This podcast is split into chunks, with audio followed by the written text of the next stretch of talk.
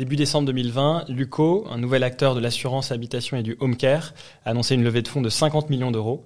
Aujourd'hui, avec Margot, leur CFO, on rentre dans les coulisses et on essaye de comprendre son quotidien chez Luco.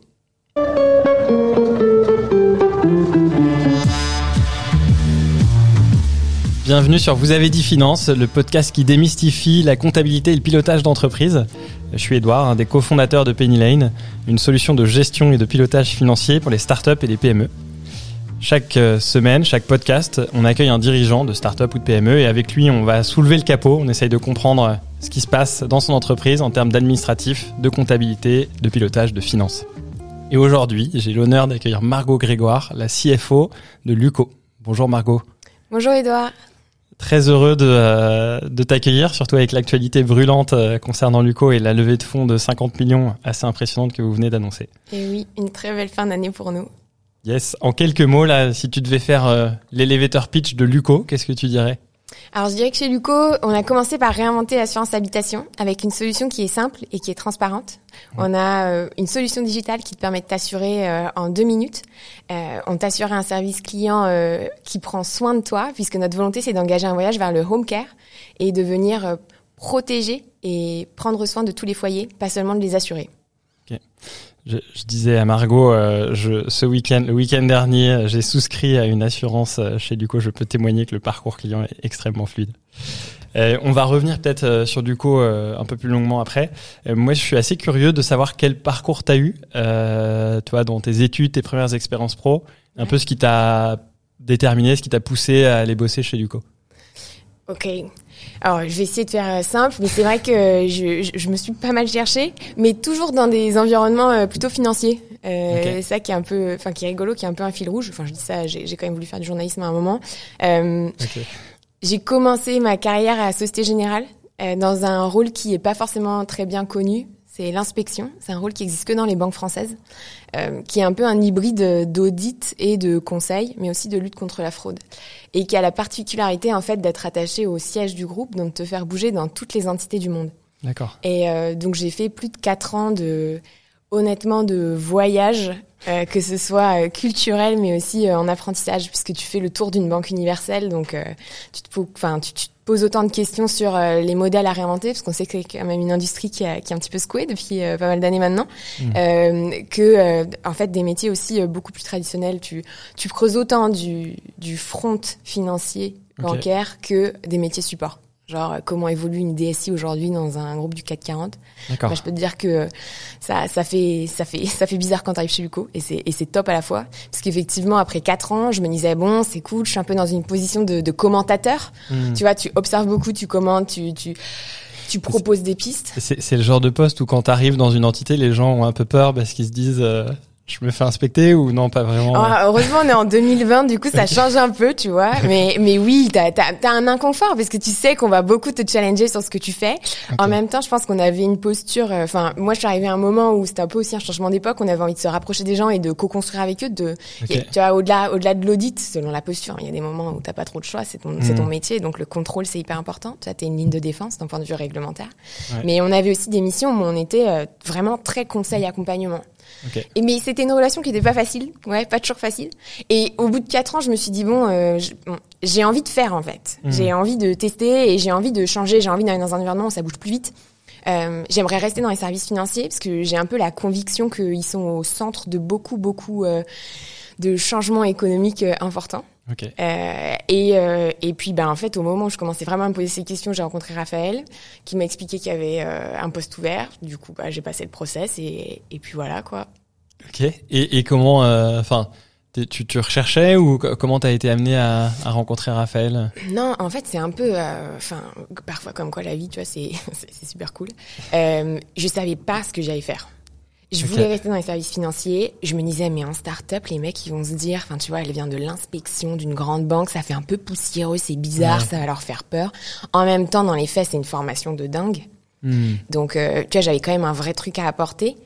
Et, euh, et du coup, je sais pas, j'ai rencontré Raph, il m'a dit, écoute, on a ça, on vient de lever, euh, on a besoin de quelqu'un qui... La fonction, elle n'existait pas. La fonction finance, elle n'existait pas à, chez Luco. Il m'a dit, il faut qu'on la construise. Et je me suis dit, ok, en fait, ça, ça m'éclate. Ça m'éclate parce que je peux le faire avec des mecs qui pensent tech, qui voient tech, qui veulent aller plus loin. Et en plus de ça, le fait que Luco soit un modèle euh, bicorp éthique, ça rentrait complètement dans ma volonté, tu vois, de, faire, de vraiment rester dans les services financiers. Parce que je crois que c'est, ça peut être un peu un, des, un des boosters pour transformer l'économie. Euh, enfin, du moins, notre génération peut amener ça comme ça. Donc, à ce moment-là, quand tu rejoins Luco, euh, c'est quand et, et, Luco en est où? Euh, alors, ils viennent de clôturer leur série A. Donc, tu vois, c'est fin 2019. moi, je rencontre Raph une semaine avant Noël, je crois. le process, en deux semaines, je fais tout le case, les rencontres avec toute l'équipe, avec le fond, enfin ça va à fond la caisse. Bref, c'est Noël très très intense. Euh, et je suis arrivée chez Luco euh, début mars. Je suis arrivée chez Luco une semaine avant qu'on soit en confinement.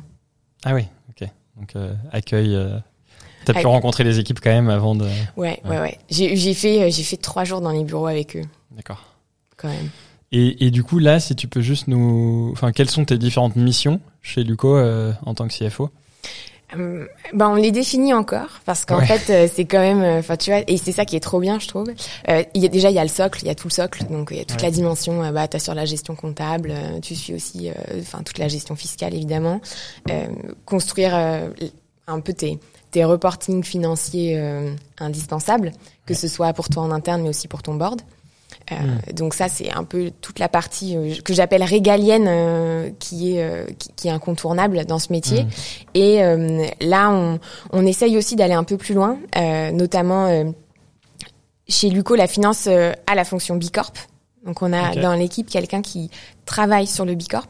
Alors évidemment, on travaille avec toute la boîte parce que être Bicorp, ça veut dire que tout le monde est embarqué dans une, on va dire, une gouvernance et, euh, et, une culture d'entreprise qui est très forte et qui, qui, qui drive pas mal tes choix. Et, ça veut dire quoi? Enfin, je fais une parenthèse. Ça veut dire quoi être Bicorp? Euh, Qu'est-ce que ça implique En fait, Bicorp, c'est une certification qui veut dire euh, Benefit Corporation. Euh, ça veut dire qu'on a la volonté de construire un business euh, qui, dans, en fait, tout ce qu'on peut, nous, et tout ce qui est à notre main, va avoir un impact positif euh, social et environnemental. D'accord. Et donc, que ce soit euh, notre gouvernance, notre politique salariale, le produit qu'on conçoit, euh, voilà, on, a, on a la sincère volonté d'essayer d'être le plus vertueux possible dans la façon de construire ce business. Et, et je, je, poursuis la parenthèse, mais en, en, exemple concret, ça veut dire quoi? Ça veut dire que tu vas reverser, enfin, Exactement. Alors, tu vois, ça peut, en fait, ça peut prendre plein de formes différentes selon euh, ton produit et comment tu veux le concevoir. Nous, le socle de ça, c'est que on, on a articulé l'assurance autour du principe du give back et donc euh, les primes qu'on collecte, euh, la partie qui n'a pas servi à payer des sinistres, eh ben, elle est reversée à des associations. Et, et, en fait, toi, en tant qu'assuré, tu peux venir choisir l'association que tu as envie d'accompagner avec ta prime. D'accord. Il y a quand même un bénéfice pour euh, Luco, une partie du. Ouais, tout à fait, parce qu'en fait, la façon dont le modèle est construit, c'est qu'aujourd'hui, notre produit d'assurance, c'est du 70-30. 30, c'est la rémunération des acteurs, dont nous, et 70 euh, de ta prime vient sur les sinistres, et s'il n'y a pas de sinistre, va sur euh, une charities. D'accord, ok. Super intéressant. Donc, euh, pardon, fonction régalienne, Bicorp. Exactement. Et puis, euh, bah là, on va commencer à rentrer, euh, et c'est ce qu'on veut construire pour 2021, plus la partie vraiment data, cœur de la data. Ouais. On a, on a, on a accueilli dans l'équipe il y a un mois et demi maintenant, du coup, notre data analyst, et on va continuer à, à développer ça avec une ouverture de poste FPNA l'année prochaine également. Et donc aller beaucoup plus sur euh, comment on accompagne chacune des équipes chez nous dans son hmm. pilotage, comment un on la challenge et deux euh, on peut lui apporter nous notre vue de son business. Donc c'est combien Enfin tu disais euh, la fonction finance n'existait pas. Aujourd'hui c'est combien de personnes chez Luco et, et peut-être dans les mois à venir t'anticipes que quel recrutement? Alors aujourd'hui on est on est quatre. Ok. Enfin on est quatre, on est cinq mais j'ai j'ai malheureusement un super stagiaire qui disparaît euh, à Noël, donc c'est un peu dur. Euh, donc euh, on, on, est quatre aujourd'hui, full time, et, et on va aller du coup ouvrir un poste sur du FPN l'année prochaine. D'accord. Et je pense que ce sera déjà une très belle équipe. Mm. Ok, et si on revient, euh, si on revient sur Luco, euh, donc t'étais pas à la genèse, mais est-ce que tu peux peut-être nous parler de, de l'idée originale et peut-être de la façon dont ça, ça se déploie. Et puis je sais pas s'il y a des, des grandes phases que tu distingues dans le développement de Luco euh, Alors, ce qui est intéressant, c'est qu'en fait, euh, donc je vais raconter l'histoire qui est celle un peu de Benoît et Raphaël, les deux cofondateurs, euh, qui se sont rencontrés autour d'abord de l'idée du hardware, qui était de faire des devices pour venir t'aider en fait à mieux comprendre, notamment ta consommation électrique, la piloter, mais aussi identifier, tu vois, les les appareils ménagers qui ont une plus forte conso chez toi, etc. il s'est avéré qu'en fait, si tu veux rentrer dans ce genre de monitoring de data euh, dans un foyer, ça fait pas mal de sens avec un produit d'assurance habitation. Euh, et ils ont commencé à vouloir euh, bah, travailler avec des assureurs en se disant, bah nous on crée du hardware, vous pouvez équiper vos foyers et ça fait complètement sens parce qu'en fait, hmm. plus tu peux prévenir les dommages, plus l'assurance fait sens parce qu'en fait, tu n'es pas que là pour couvrir quand ça s'est mal passé. Si tu veux, on voulait un peu apporter une dimension nouvelle à, cette conception de l'assurance, qui est quand même une industrie hyper opaque, hmm. euh, où tu sais pas trop ce qui se passe, mais grosso modo, quand tu as un problème, tu sais que ça va être compliqué de récupérer un peu de thunes. Voilà, c'est l'idée. On voulait un peu prendre le problème à l'envers. Okay. Euh, et ils se sont rendus compte qu'en fait, faire ça avec des assureurs euh, établis, c'était très compliqué. C'était compliqué. Ouais. C'est très compliqué. Il n'y a pas d'agilité, il n'y a pas d'envie de prendre des risques sur ce genre de choses. T'as pas trop la logique de test and learn. T'as pas. Et donc c'est un peu dur. Et ils se sont dit, ok, bah en fait, on, on va le faire, quoi. L'assurance, on va la faire. Et, euh, et c'est comme ça qu'ils se sont lancés là-dessus. C'est comme ça que eh ben, euh, ils ont lancé leur premier produit d'assurance en 2018, je crois, ils ont commencé à distribuer. Puis après, ils ont étendu la gamme. Euh, au début que les appartements, maintenant les maisons, euh, les propriétaires non occupants. Voilà. Et on, et on progresse là-dessus euh, doucement. Et là, en fait, on arrive un peu, tu vois, il y a eu la série A qui a donné un gros coup d'accélérateur là-dessus. Là, on vient faire d'un an d'accélérateur malgré Covid. On est plutôt content parce que franchement, on, enfin, on s'en est pas mal tiré parce que c'était quand même pas l'année la plus simple. Hmm. Euh, et là, on, bah, on part sur le deuxième coup d'accélérateur où en fait, on va, on va en plus aller déployer l'intégralité de notre ambition sur le home care. Donc avec des services et, euh, et continuer à travailler sur notre hardware parce que cette idée originelle, elle n'a pas été abandonnée. On continue de travailler sur le développement de nos hardware devices. D'accord. Donc là, il y a des gens qui, euh, chez Luco, euh, œuvrent euh, Ok. Exactement. On a une équipe de R&D. On fait tout in-house. Donc oui, on a des doctorants, oui, on a des fers à souder partout, des imprimantes 3D, un laboratoire avec des fils et des. Enfin, c'est ça fait aussi partie du ah, charme. Donc il y a vraiment deux visages. Enfin, un visage qui est plus parcours en ligne et, toute la partie assurance habitation, et un visage qui est plus hardware. Exactement. Ok. On a vraiment une boîte du digital de l'assurance qui a qui construit le produit, tu vois, le plus simple, le plus efficient, le plus digital possible. notamment, on essaye beaucoup d'être app based, donc de construire des process dans notre app pour que nos clients puissent tout faire dans leur app, tu vois. Donc vraiment c'est un peu c'est ça qu'on veut faire sur l'assurance et à côté tu as euh, une équipe qui bah, qui fait du de la R&D quoi. Donc c'est pas du tout la même vie. Impressionnant. Et en, termes de chiffres, ça je sais pas comment enfin quelles sont vous vos, vos grandes métriques que vous regardez mais c'est euh, vous êtes combien de personnes Vous avez combien de clients euh, euh, Enfin, ça, représente quoi aujourd'hui, Luco? Alors aujourd'hui, Luco, euh, on est 85 employés. Ok. Il faut s'attendre à ce que ça, on va, on va presque doubler l'année prochaine. Donc on met quand même un gros gros coup d'accélérateur. Et, et, on a passé la barre des 100 000 assurés. Donc c'est ça que ça représente aujourd'hui, Luco. Impressionnant. Ok. Euh, ok, merci beaucoup. Euh, je voudrais moi revenir sur la partie euh, euh finance, donc euh, construction de ton équipe. en fait, quand t'es arrivé, quel était le principal challenge? Enfin, quand quand Raphaël t'a recruté, j'imagine qu'il y en avait plein, mais mais c'était quoi ta, ta feuille de route, en tout cas tes grands enjeux, hormis construire from scratch l'équipe finance? Est-ce qu'il y avait des, des points un peu plus particuliers, je sais pas, sur des outils, sur euh, des KPI à suivre. Euh, enfin, ouais. c'était quoi tes grands grands chantiers à ton arrivée? Euh, Alors, il y avait un peu besoin d'un socle. Ouais. Tu vois, enfin, je vais donner des exemples un peu. Ça, c'est pas anecdotique, mais c'est je suis arrivée début mars, en gros, dans ses yeux, j'ai vu le il faut faire une clôture comptable. Et là, je me suis dit, OK, ça, ça veut dire que ça va pas être simple. Bon, OK. Tu vois, on, on partait de là. On avait tout externalisé, on n'avait pas de vue sur l'outil. Euh, le comptable qui nous accompagnait, il, était un peu perdu. Sachant que vous, vous clôturez au 31-12, ah donc il vous restez en plus pas beaucoup. On n'était pas en avance. ok. On n'était pas en avance. Donc il y avait un peu de ces enjeux-là qui étaient... Euh, il faut, on peut clarifier le truc, on peut avoir une, une picture hmm. un peu euh, saine de tout ce qui se passe, s'il te plaît, parce qu'il Enfin, en fait, tu vois, il- lui, il avait son métier, c'est d'être entrepreneur, donc il pousse, il pousse, il pousse, il développe. Ce qui, ce qui suit surtout, c'est le cash, parce que Ouais. c'est ça qui est le nerf de la guerre à ce genre de, enfin, dans ces moments-là, qui est encore aujourd'hui pour nous. Euh, et, et après, bah, euh, c'est simple. Hein, je suis arrivée trois jours avant le, le premier confinement. Mhm. Euh, la première grosse question, ça a été, euh, et c'était normal, c'était notre board qui nous disait, ok, c'est quoi les, là, c'est quoi les scénarios possibles? On en est où sur le runway? C'est quoi les options? Vous voyez quoi? Donc bah, ça a été mes deux premières semaines, quoi. J'ai fait. Immersion dans le bain. Ouais. Mais Ouais. c'était, tu vois, c'était un peu euh, l'épreuve du feu, et franchement, c'était avec du recul, c'était top parce que du coup, déjà, un, il y avait une écoute de tout le monde. Hmm. C'est pas facile quand tu crées une fonction, les gens ils se disent bah oui mais avant on n'en avait pas, ça allait très bien. Pourquoi on a quelqu'un maintenant qui nous pose des questions sur les factures? Tu vois, c'est un peu bizarre. C'est c'est comme ça qu'ils le voient. Ils voient pas Ouais. que derrière toi t'essayes de juste euh, comprendre comment tu draftes, c'est quoi, enfin comment tu décomposes ta marge, qui a la main dessus, qui a qui, qui peut vraiment m'expliquer comment ça va bouger dans le temps, tu vois. Et en fait Mm. ça nous a fait un peu un moment de d'hystérisation qui était assez efficient parce que on a tout décomposé, on a reconstruit des cash flows from scratch et en fait on a on a mappé la boîte. Et c'était et franchement c'était pas mal. Donc, tu as donné une vision euh, enfin, Ouais. avec d'autres, mais euh, vous avez reconstruit la vision pour euh, savoir où vous en étiez. Quoi. Alors, t'avais évidemment déjà euh, de la doc, tu vois, ils Oui, suivaient leur ouais. cash flow, évidemment. Euh, mais on est un peu reparti en disant, OK, en fait, euh, les scénarios possibles pour nous, là, sur les 18 mois qui arrivent, c'est Hmm. ça, ça ou ça. On avait euh, un super optimiste, un, un medium et un très, très euh, dégradé. Et on a pu construire ça en trois semaines avec tout le monde. Et. Et en fait, ça nous a pas mal aidé parce que ça nous a permis de dire, bon, qui a vu la situation, vu ce qu'on voit sur les métriques, Ouais. on va et tu vois dans ces moments-là ce que tu as ce que ce que tu as ce qui est le plus flexible encore c'est tes budgets d'acquisition Hmm. on a pu prendre des décisions en, en, ouais, en deux semaines C'est intéressant. Pendant le, la Covid, là, il y a eu pas mal d'articles sur le wartime CFO. Ouais. Le CFO en temps de guerre. Et je crois que je sais plus si tu avais relayé ou si tu en avais écrit un. oui oui on avait on- quand on quand j'étais arrivée on avait enfin on avait j'avais évoqué ça dans dans l'article qu'on a écrit pour mon arrivée parce que je pense que c'est un peu un moment où euh,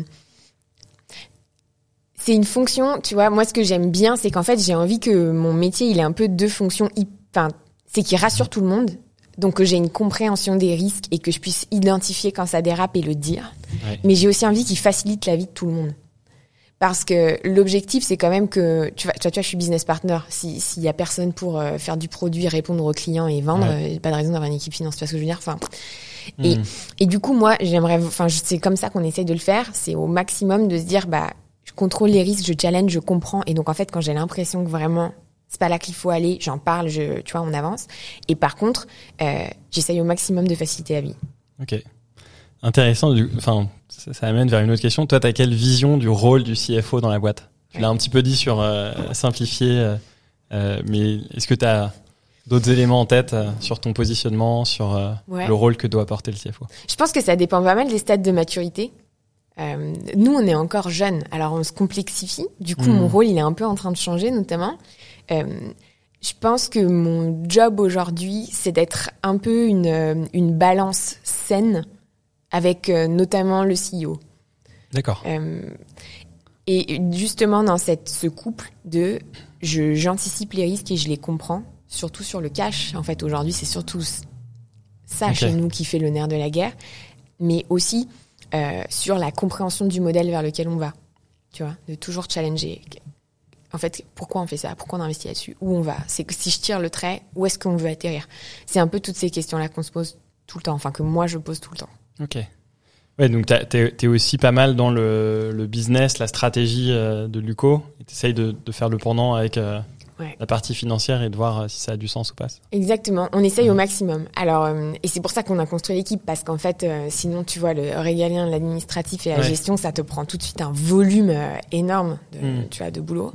Euh, et c'est pour ça qu'on a commencé à, à staffer, parce qu'en fait, je voulais qu'on arrive quand même à créer ces moments de collaboration avec chacune des équipes sur euh, de la discussion de ok mais pourquoi on fait ça? Comment on le voit? Euh, c'est quoi la marge qu'on va chercher là-dessus? Euh, et, et ça Mhm. fait c'est quoi ça fait quoi comme sens dans la value propre enfin et, euh, et ces questions-là, ces débats-là, on les a, on les a pas mal en tant qu'équipe en fait euh, chez Ok. Luco. Tu vois, il y a pas, il y a tout le monde quoi. Il y a le marketing, la com, les ops, l'assurance. On est tous autour de la table et, et on, on les a de manière assez naturelle tous ensemble. D'accord.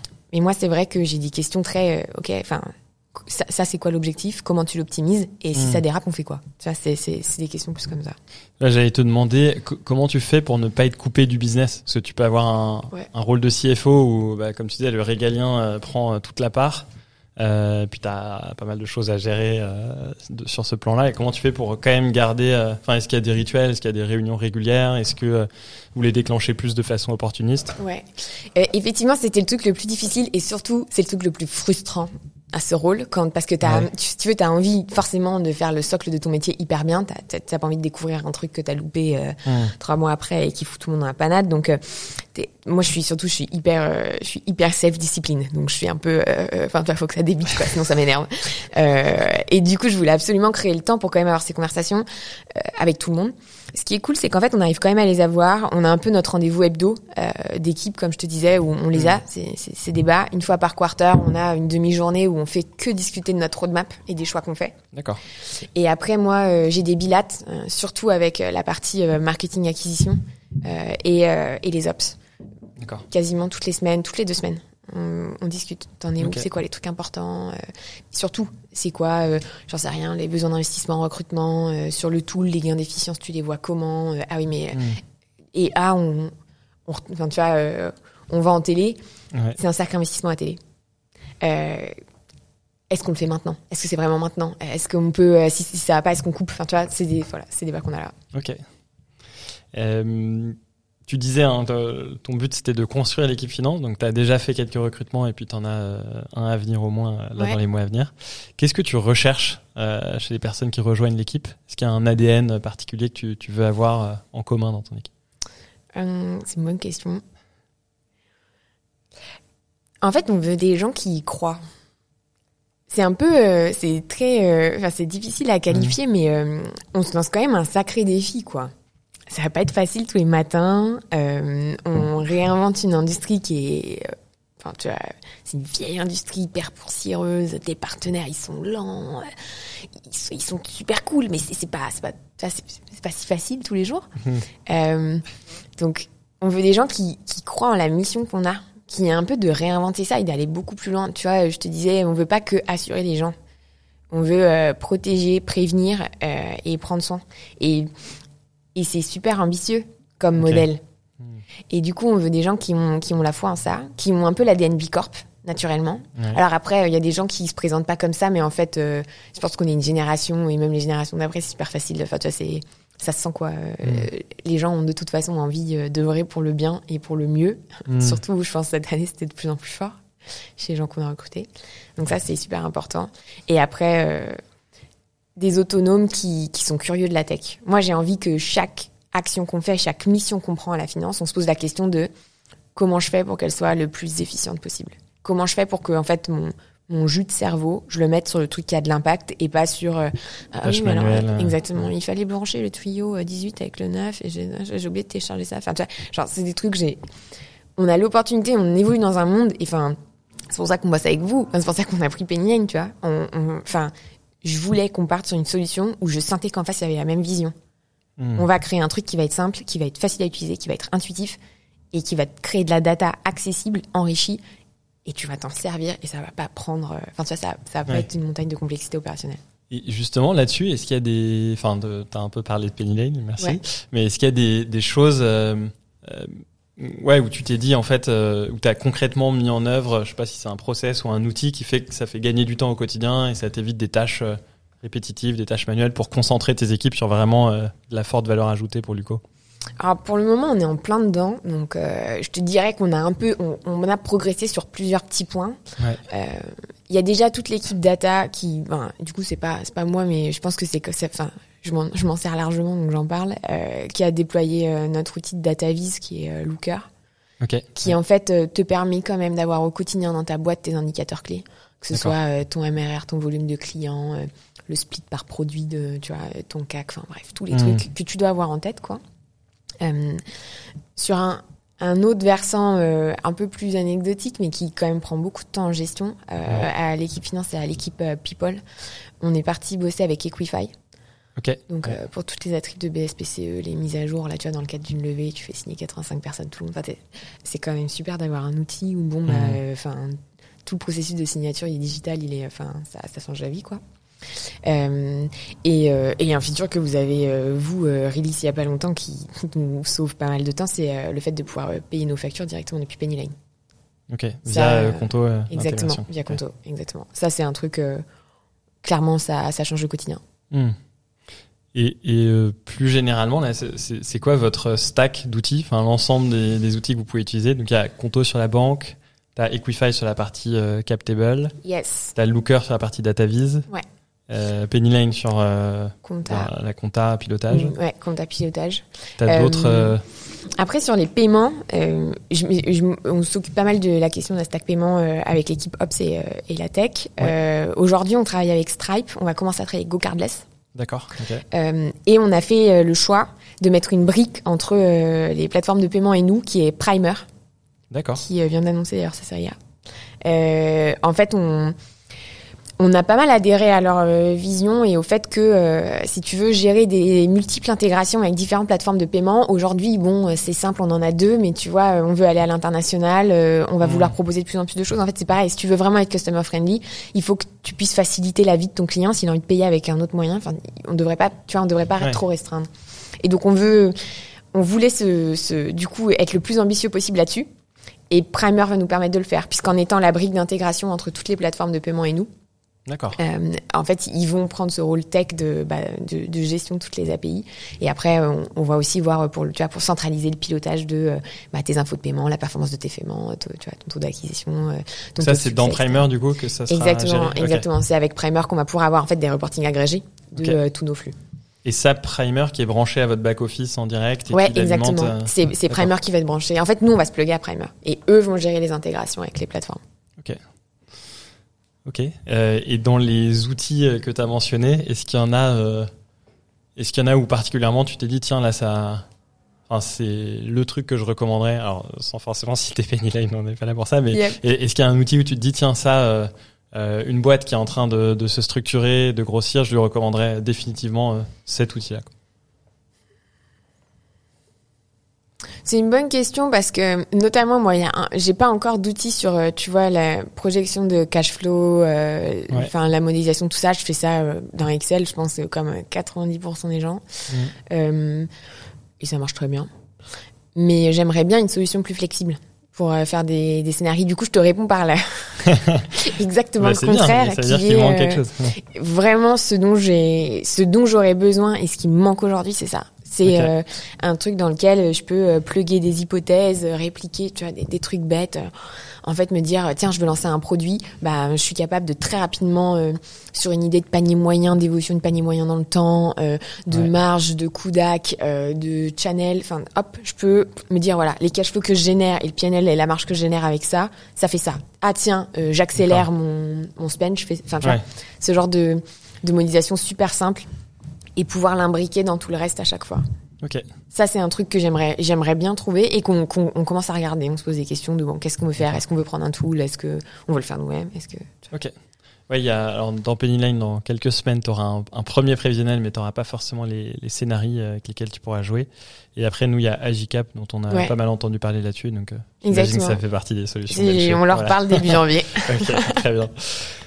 Euh, Est-ce que tu pourrais nous parler de la levée de fonds euh, Ouais. Parce que t'as, alors je- j'allais dire t'as géré. Je pense que c'est un truc à plusieurs mains. Pas que moi. Mais, mais tu vois, après quelques mois chez Duco, tu as quand même un- eu un gros morceau euh, à gérer. Ouais. Est-ce que tu peux nous dire euh, très concrètement comment ça se passe euh, depuis, je sais pas, le, le début où on se dit, ah, tiens, on va peut-être aller lever des fonds. Euh, déjà, comment tu calibres, combien tu veux lever, euh, qui tu vas voir, quel est le rôle du CFO là-dedans, euh, combien de temps ça prend. Voilà, preneur de d'entendre là-dessus. Alors, euh, moi après, je pense que je, je vais raconter notre expérience. Euh, comment ça s'est passé? Qui a, en fait, on, effectivement, il y a eu pas mal de contributeurs. Euh, maintenant, on avait un peu une équipe euh, restreinte qui pilotait Ouais. ça avec euh, notre CEO, euh, la VP Growth et moi. Euh, parce que c'était un peu ça euh, aujourd'hui le nerf de la guerre d'expliquer, enfin tu vois, de démontrer ce qu'on avait réussi, etc. Euh, comment ça s'est passé? C'est simple, en séquence, euh, début septembre, on a senti qu'il y avait de l'appétit et que euh, ça faisait du sens d'y aller. Euh, pour plein de questions de timing, euh, c'était Mhm. c'était pertinent d'y aller maintenant. Euh, et en fait, on veut, tu vois, on veut essayer de toujours se donner quand même un horizon de temps le plus long possible. Bon là, il nous restait, même si on investissait pas mal, plus de, de 8-10 mois de runway, donc on n'était pas en panique, mais Ouais. et surtout si on réduisait la voilure, on tenait deux ans, donc bon. Mais En gros, on s'est dit là, on peut mettre un coup d'accélérateur et c'est le moment parce que en fait, on, on voit que tout va bien. C'est-à-dire que tout ce qu'on a, tout ce qu'on lance, ça marche. Donc on y est allé. Euh, c'est notre CEO, c'est Raphaël qui sent tout ça. Ok. C'est lui qui est en contact euh, permanent avec des VC. C'est lui qui sent quand il y a de l'appétit, quand c'est bon, quand c'est le bon moment. Donc en fait, Hmm. début septembre, il nous a dit c'est le moment. Bah, on s'est mis en ordre de bataille. Il y a eu une équipe restreinte. Euh, en fait, on a, on, on a, on a formalisé ce qu'on a dans nos têtes en fait, pendant, Ouais. tu vois, et, qu'en fait, ce que tu, tu, tu prends pas tout le temps de faire. Donc on a tout construit. On a construit notre deck. Euh, Le BP, on l'a un peu euh, enrichi pour présenter vraiment nos axes de développement clés. Euh, on a monté la data room en, je sais pas, deux semaines. Ok. Là, évidemment, bah, tout le monde a contribué, quoi. Enfin, t'as besoin d'input de tout le monde, t'as besoin que tout le monde apporte euh, son data à lui, sa data à lui, ses métriques, ses explications, sa roadmap, pap. Donc ça, tac, un peu, euh, un peu coordination de tout le monde. Euh, en trois semaines, c'était prêt. On a euh, envoyé la sauce pour le roadshow. Et, et là, on a eu, je, je dirais qu'on a, en fait, ça a été super vite. En, en deux, trois semaines, on avait rencontré euh, les fonds principaux qui avaient, de la- qui avaient un réel intérêt pour nous. On avait les term sheets, on était contents. On sentait qu'on avait un partenaire euh, qui voulait leader le tour. Qui Donc est- là, en deux trois semaines d'échange, t'as déjà euh, des premières euh, Ouais. term sheets qui te Ouais. parviennent. Alors ça, euh, je peux pas encore dire si c'est la magie de Raphaël ou si c'est comme ça pour tout le monde. Donc euh, franchement, je, je crois que c'est quand même un peu la magie de Raphaël. donc Je pense qu'il y a un tout petit peu de magie, ouais. ouais, donc euh, non non, c'était c'était hyper fort. Ok. Mais parce Mais, que je- mais lui, il- tu disais, il dialogue donc régulièrement avec eux. C'est, Ouais. il les contacte pas euh, uniquement à ce moment-là. Il y a déjà des échanges. Bah, c'est un moment où il met un coup d'accélérateur, donc il prend aussi des contacts à ce moment-là, et, et c'est et c'est aussi à ça que tu vois ton pool d'investisseurs historiques, euh, il t'aide, tu vois, il te, il- enfin le moment où tu lui dis on y va, ils sont ok, bon bah ils, font- ils font tout pour que ça se passe bien, donc euh, Ouais. ils te font un peu les intros partout. Euh, mais Raph a déjà quand même au quotidien beaucoup Ouais. beaucoup de contacts. D'accord. C'est un truc qu'il entretient énormément parce que je pense que ça lui permet lui de comprendre ce qui est important, de prendre la température, de tu vois, c'est il a Mhm. il a ce truc qui qui fait plutôt hyper bien. Euh, et qui, bah, enfin, quand tu vois, quand tu vois ce qu'on arrive à faire, je pense qu'il fait vraiment très, très, très bien. Euh, donc ouais, on, on, tu vois, on a mis trois semaines à monter toute la doc. On a tout shooté en deux semaines, trois semaines, on avait été un sheet. Et après, donc là, en fait, euh, tu vois, ton rôle en tant que CFO, c'est un peu d'accompagner. Tu construis Mhm. la doc avec, euh, tu réponds à toutes les questions pendant le roadshow. Il y en a beaucoup?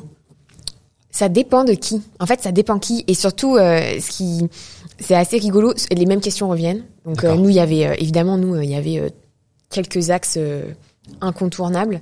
Il y avait, euh, c'est quoi la stratégie d'acquisition? Comment vous allez scale à fond la caisse, quoi. Ouais. Euh, c'est quoi le modèle opérationnel? Donc euh, j'ai eu j'ai eu pas mal notamment de meetings euh, tu vois euh, avec bah vraiment euh, qu'est-ce qu'on fait sur les ops euh, avec notre VP ops qui explique tout son plan toute sa roadmap comment elle construit le produit comment elle voit le truc et nous derrière bah, comment ça se traduit en marge et comment comment tu vois comment on le voit comment on, comment on investit pour que ça arrive donc ça, c'est vraiment deux axes hyper importants. Et, euh, et donc tu réponds à toutes ces questions. Et une fois que tout le monde est d'accord, euh, qu'on, enfin que tout le monde est d'accord, qu'on s'est serré la main une première fois, Ouais. bah tu rentres dans la partie euh, tant attendue et si glamour de la due deal. Et, et là pour le coup, bah on prend tout en frontline. Enfin c'est vraiment l'équipe finance qui a tout pris en frontline. Et alors, c'est quoi une due deal? Qu'est-ce qu'on te demande? Bah là pour le coup c'est vraiment ouvrir le capot de la boîte. Nous on a trois, euh, on avait trois streams. Ouais. Euh, on avait un stream juridique, donc voir en gros ta tenue de contrat, euh, que ce soit à la fois tes contrats partenaires, mais aussi euh, juste tes contrats de travail, de voir en fait si tout est carré, tout est bien géré, enfin bref, ta doc corporate, tous tes statuts, tes AG, tes trucs. On avait une, un stream assurance qui était vraiment l'idée par un cabinet d'avocats spécialisé parce que nous c'est ce qu'on construit donc c'est et c'est une industrie un peu spéciale. Enfin tu vois qu'il y a Mhm. des statuts spéciaux etc donc il fallait qu'on ait quelqu'un qui comprenne très bien ce qu'on fait euh, quelles sont les responsabilités qu'on porte euh, et, et- et comment ça s'articule avec euh, bah, avec euh, l'écosystème de cette industrie. Euh, donc on avait une due deal là-dessus donc très très spécialisée. Et euh, et une due deal finance. Et donc là en fait bah, c'est simple c'est tu ouvres le capot tu sors les comptes et puis tu dis ok Qu'est-ce que ça veut dire? Qu'est-ce qu'il y a? Pourquoi ça? Pour, Enfin, tu, tu décortiques en fait l'intégralité de tes flux et de ta compta pour que, euh, bah, pour que simplement les gens qui vont, euh, Ouais. bah, qui vont t'accompagner pour la suite et puis qui, qui investissent énormément sur ton avenir, bah, te fassent confiance. Là, heureusement que tu as fait ta clôture comptable quelques mois avant euh, de, de façon propre. Exactement.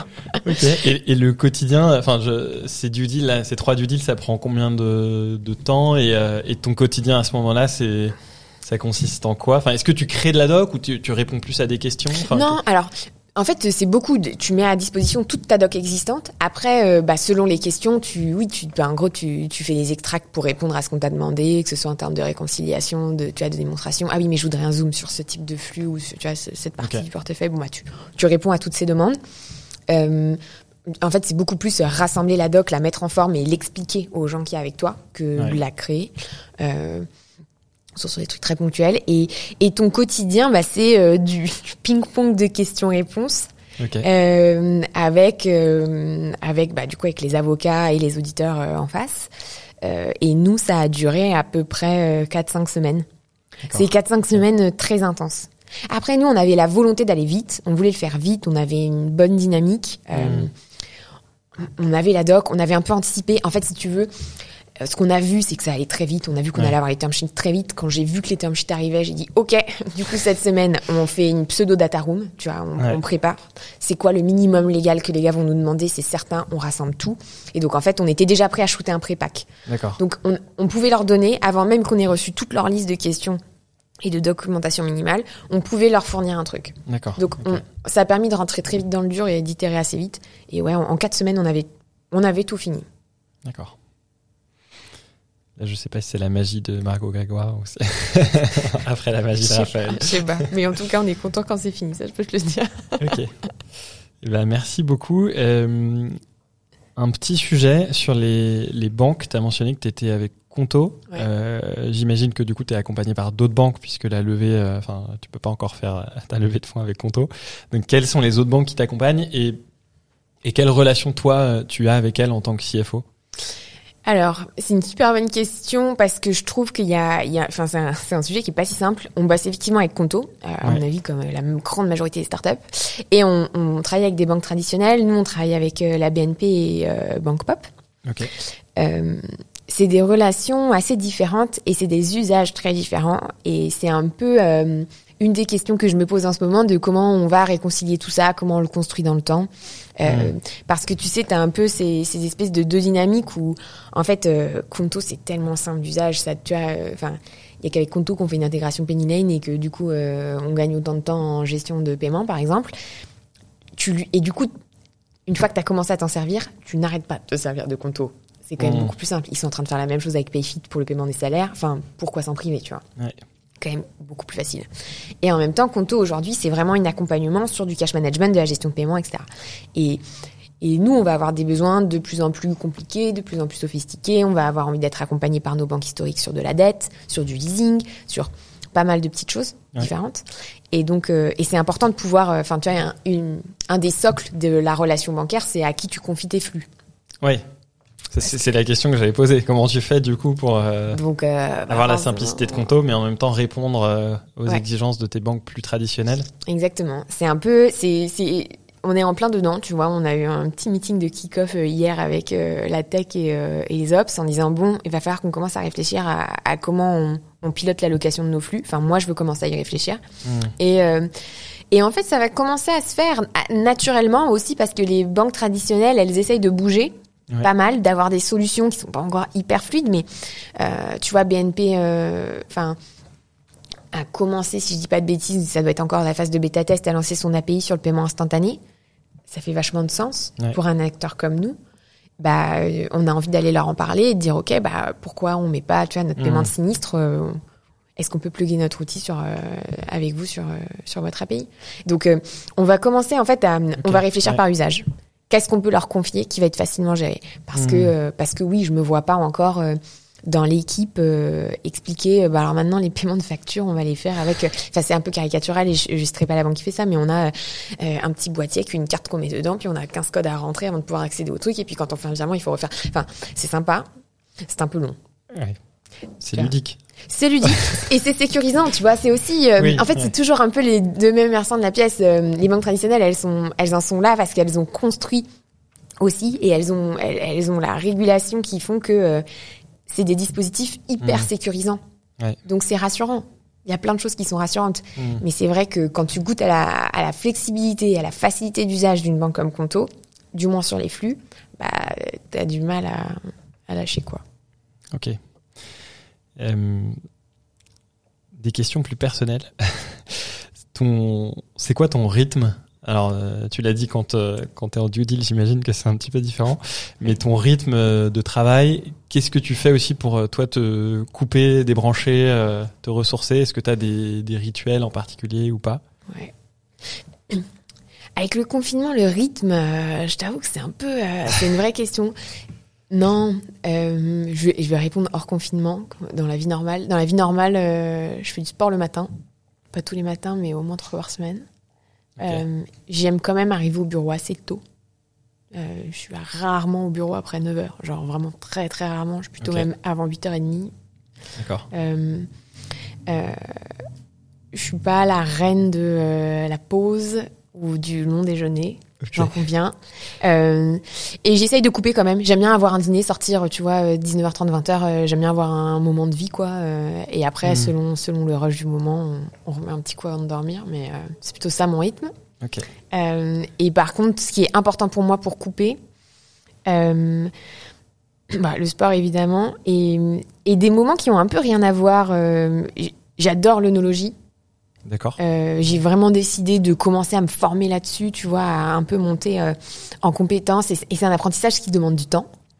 Euh, et, et, et, tu vois, et c'est ça aussi qui est super cool, c'est que j'ai appelé, enfin, quand la due deal mmh. a commencé, on venait d'avoir les term sheets, on attendait qu'ils nous shootent la liste de première liste de questions. On l'a reçu un mercredi soir ou un mardi soir, je sais plus. Le lendemain matin, j'étais en en formation œnologie. Et j'appelle Raph, je lui dis écoute, j'ai fait un prépack, j'ai tout préparé, je peux shooter un truc là ce soir, mais demain, s'il te plaît, il faut vraiment que j'ai au moins 6 heures où personne me parle, il faut que je sois focus, je passe un examen d'œnologie, tu vois. Ah, tu passes un examen carrément, ok. et, et ça s'est fait en fait, et ça s'est fait hyper bien, ça s'est fait hyper naturellement, hyper facilement, et, et mmh. c'était hyper cool parce qu'en fait ça m'a permis d'avoir un peu une soupape euh, où j'avais, euh, tu vois, euh, trois jours euh, où j'étais un peu euh, en off et en même temps je faisais vraiment un truc que j'aime donc j'avais ma tête dedans. Hmm. et, et c'était cool. Ça m'a permis derrière de dire ok allez quatre semaines on plie ce truc on y va à fond. Génial. Et tu as parlé un peu de, de Raphaël enfin au moment où vous avez reçu les, les propales. T'as quelle relation avec lui? Euh, tu l'as un petit peu évoqué au début en disant une sorte de balance mais mais concrètement c'est quoi tes échanges je sais pas hebdo quotidien avec lui quel positionnement t'as? Euh, on, on, discute de plein plein de trucs différents, que ce soit euh, la construction de l'équipe, euh, le rythme, les investissements, les ouvertures pays. Enfin, on parle de plein plein de trucs différents, donc ça, ça dépend. C'est assez et c'est assez naturel. On a évidemment nos rendez-vous euh, bi-weekly, tu vois, ouais. un peu cadrés. Mais ça peut être un peu n'importe quand. ah, t'as 30 minutes, il faut que je te parle d'un truc. Voilà, on s'appelle. c'est une saine tension, je pense. Ok. Mais en même temps, il est, enfin, quand on, quand euh, il m'a recruté, il a été hyper transparent.